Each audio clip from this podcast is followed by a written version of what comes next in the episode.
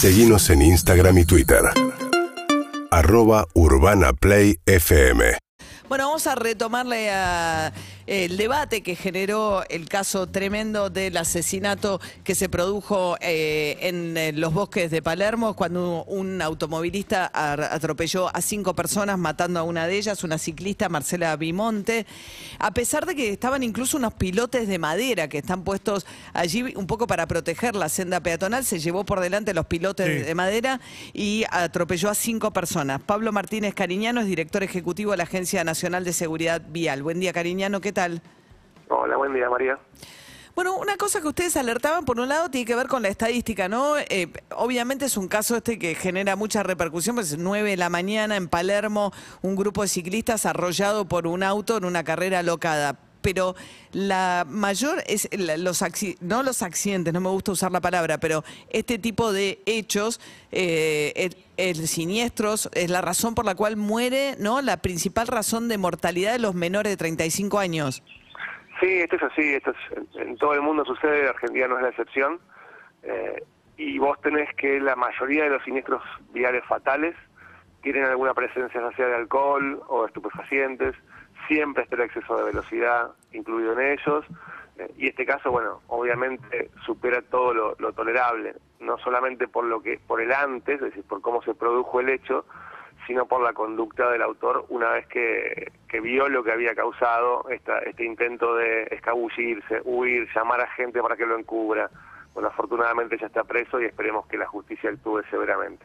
Sí, hoy le toman declaración indagatoria y se reitera un poco la misma discusión que se da en este tipo de episodios, ¿no? Si se trata de un homicidio doloso o culposo, es decir, si la persona se podía figurar que como consecuencia de su accionar eh, podía llegar a matar a alguien, o sea, si tuvo intención o conciencia de que podía matar o no.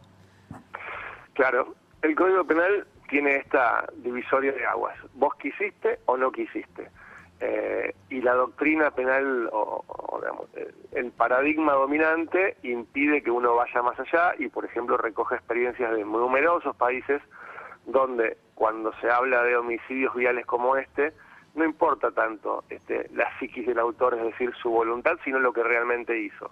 Nosotros desde la Agencia de Seguridad Vial planteamos que, por supuesto, hay una enorme cantidad de casos donde uno produjo un resultado no querido y debe tener un tratamiento determinado. Ahora, cuando vos consumís alcohol o consumís drogas, te subís el auto en esas condiciones, excedes en 60 kilómetros, o sea, pasa el doble de la máxima permitida en un lugar, mata gente, huís, etcétera, la verdad que nosotros decimos el Código Penal quedó viejo. Eh, necesitamos un país donde, donde tengamos reglas claras de- y llamemos a las cosas por su nombre. Esto no es un accidente, esto fue un homicidio y necesitamos adaptarnos. Este, hay una cerrazón muy fuerte, eh, en, en- sobre todo en los legisladores que responden a, a- este paradigma que mencionaba antes, en, en- en- tratarlo. Nosotros creemos este, que tiene que salir una discusión, ¿viste? Esta reduccionismo, garantismo punitivismo no pasa por ahí. Necesitamos que la sociedad lo debata en el Congreso a través de sus representantes, que al igual que el alcohol cero, que no quede en un cajón, sino que efectivamente se hable,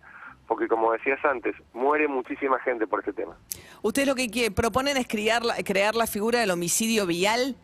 Exactamente. Para casos como por ejemplo el de ayer, como por ejemplo cuando se corre una picada este, con autos preparados en el medio de una ciudad y vos matas a alguien, bueno, salir de la cosa infantil de decir, bueno, pero yo no quise, eso es parece más del chavo del 8 que de la realidad. Entonces, Ahora, en, sí. en esos casos sí, tener penas que sean superiores a las que hoy existen para el homicidio culposo. Entiendo que subir penas, por supuesto que le genera además la sensación a, los parientes de estas víctimas de que esos crímenes eh, no quedan impunes.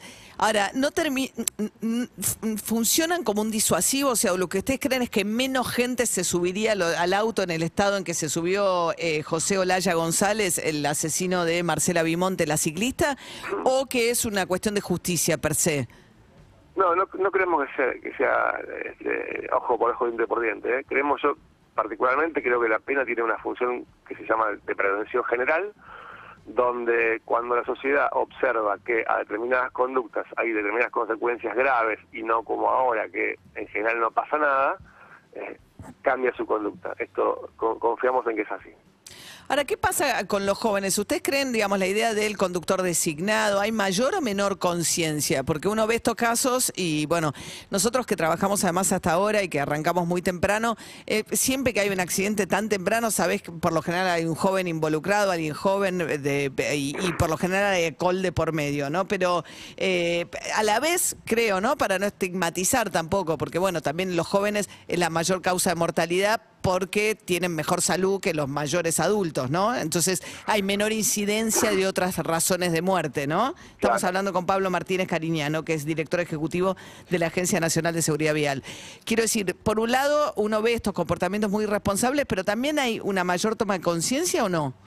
Sí, vos sabés que en- en- nosotros hacemos co- controles de alcoholemia, del programa de alcoholemia federal con todas las provincias desde hace, desde que comenzamos la gestión, y el promedio de, conductores positivos de alcoholemia eh, de cada 100 controlados es 5. Es decir, eh, es un núcleo duro, pero no, no es que todo el mundo maneja alcoholizado, ni mucho menos, y ese 5% no es un tema juvenil, es, es transversal, digamos, tenés gente de 18 años y gente de 60 años efectivamente, situaciones de 4, 5, 6 de la mañana en zonas de bosques de Palermo, zonas linderas cercanas a boliches y demás, sí, ahí están involucrados los jóvenes. Eh, no, es un, no, no se puede decir los jóvenes son la causa de, de esto, ni muchísimo menos. Ujú. ¿Y, po- y qué, qué es eficaz, en, digamos, más allá de subir penas, digamos, ¿qué, qué, qué ha habido en el mundo que realmente funciona? No. Por supuesto que, que creo que, que subir penas es cuando lamentablemente la pena siempre llega tarde. El código penal llega cuando tenés el muerto ya. Eso eso es un, acto de justicia y para casos puntuales. Lo que sirve es muchísimos controles, muchísimas campañas, eh, impulsar en los jóvenes el asunto del, del conductor designado. Y después, eh, me parece que también es importante que la sociedad ponga este tema en agenda. Vos sabés que este, entre las principales preocupaciones que reflejan cualquier encuesta que busques, no está la seguridad vial. Las los argentinos y argentinas no lo tomamos como un tema que nos puede afectar cercanamente. Es algo que no ranquea. Bueno, empezar a, a- a- a cambiar esto, a ponerlo en discusión eh, y a salir de estereotipos este, y no y no y no digamos realzar estereotipos que no son de cuidado. Eh, no me gusta, por ejemplo, a mí eh, que se le diga a los pibes que la cultura viste del faso, de manejemos empastillados y demás, y no, no funciona eso. Tenemos que en- entender que esto es un tema serio. Sí, claro. De hecho, cuando fue la pandemia, una de las eh, razones por las cuales, o sea, cuando fue, todavía estamos en pandemia, pero cuando arrancó y había muchas restricciones de circulación, una de las maneras más rápidas de bajar la ocupación de terapia intensiva era que al restringir la circulación no se producían accidentes viales, lo cual tuvo además como otro impacto la baja de la donación, porque no había órganos, porque al ser muchos de los jóvenes las víctimas de accidentes viales, gran parte de las donaciones funcionan a partir de este tipo de muertes, ¿no? Bueno, es la imagen exacta la que das. Eh, si el descenso de siniestros viales te libera camas de terapia intensiva, entonces la conclusión es que la seguridad vial es un tema de salud pública. Es absolutamente de salud pública. No es un tema de más multas, menos multas. Este, Es peleas por tu vida. Eh, es fundamental vivir en un país donde tengamos cada año menos muertos y menos heridos en las rutas. Afortunadamente, ahora es, es difícil decirlo en este momento cuando tenemos esas imágenes frescas, ¿no? Pero el año el año que terminó tuvimos este, un 35% de descenso respecto de 2019, no contemos 2020 pues es un año atípico, eh, y, y hay otras señales. Desde la agencia estamos eh, suspendiendo licencias de conductores temerarios, cosas que no sucedían, seguimos con la alcoholemia, estamos haciendo proyectos de ley, es decir, queremos meter el tema en la consideración de la gente. Si de esto no se habla, difícilmente se solucione. Bien, Pablo Martínez Caniñano, director ejecutivo de la Agencia Nacional de Seguridad Vial. Eh, una pregunta que es típica de esta época. ¿Se puede pedir, que, qué es lo que te piden? Que te piden además del, eh, a veces en los controles, te piden, digamos, cédula verde o cédula azul según corresponda, el registro, El seguro. el, seguro y te piden, ah, la cosa mortuoria, ¿no? Que es que te piden... La bolsa, ah, porque está bien, porque en la- en las herramientas y, y demás cosas que tenés que llevar en el auto, matafuego. Matafuego. eh, este, baliza, y todo eso está la bolsa mortuoria. Que, Que a no- veces le- se usa para sacar un dinerillo de los conductores, ¿no? No, ese es, ese es un ese es un verso. No, no, no, no lleves nada de eso. Eso efectivamente, después te van a pedir, este no sé, un, un test de...